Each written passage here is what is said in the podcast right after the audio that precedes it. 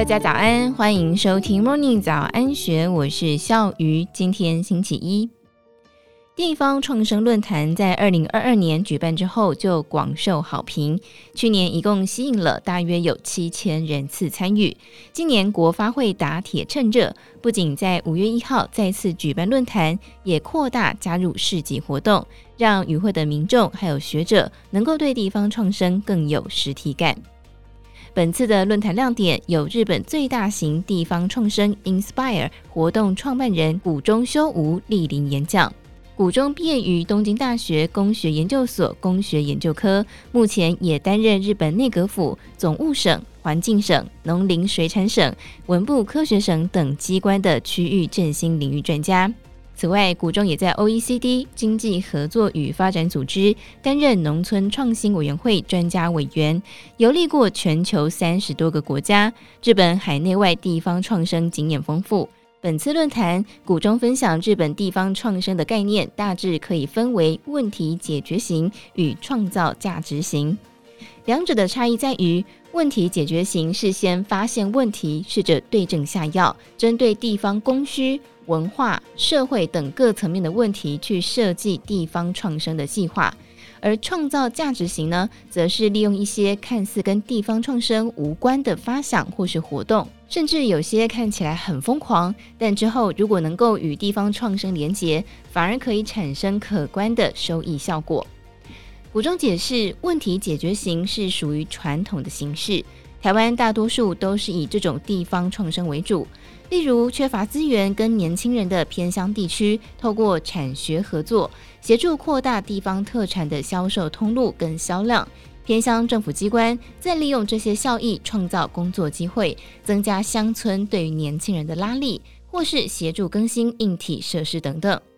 而谷中呢，目前则是致力于创造价值型的地方创生工作，概念是较为新颖。他说：“这类地方创生例子的初衷，通常都是好玩，甚至有些疯狂。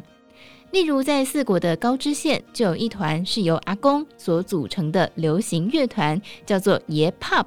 这些阿公身穿时尚服装，或是绅士味十足的礼服，在台上尽情演唱，不但成为街头巷尾的发烧话题，更是透过 Instagram、Twitter、Facebook 等社群媒体闻名全日本。”许多外地的游客也争相来一睹阿公们有趣中又带点帅气的独特风采。高知县在日本是属于高龄化排名第二的县。透过爷 Pop，不仅振兴地方产业、活化特色商品通路、吸引外地的游客消费之外，也同时让日本人看见高龄者的生活也可以过得很有元气、很精彩，为日本人提供了另外一种高龄生活的样本。但是爷 Pop 的成立初衷，并不是团员们先讨论好一份高知县地方创生计划，然后设定好振兴地方经济的 KPI 之后才行动的。团员们一开始都是对于流行乐深具热忱，才决定要聚在一起成立乐团。结果没有想到引起话题，之后再透过 Inspire 的企划，让爷 Pop 的活动跟地方创生成功连结，进而产生许多意想不到的效果。谷中说，创造价值型地方创生就像是这样，就是把看起来跟地方创生无关的事情，透过 Inspire 团队的集思广益，让活动拥有地方创生的价值。我个人认为，这是一种活泼而且有效的地方创生模式。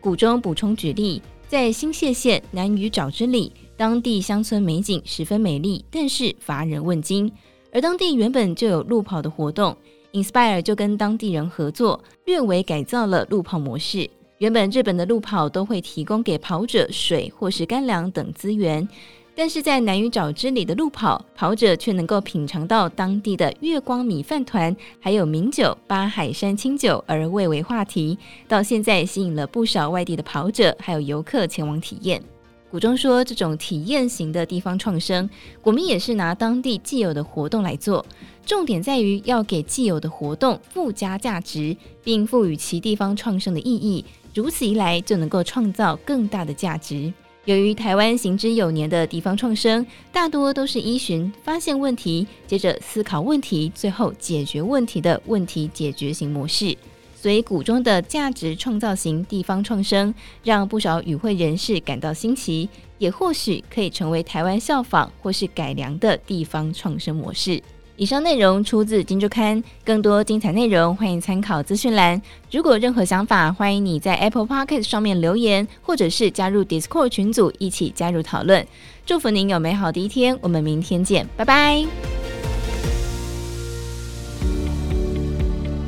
听完 Podcast 节目，有好多话想分享，想要提问却无处可去吗？别烦恼了，现在只要点击资讯栏下方的 Discord 社群平台连接，输入昵称就可以立刻问问题，与主持人互动哦。让我们一起在学习的路上不孤单，等你来加入。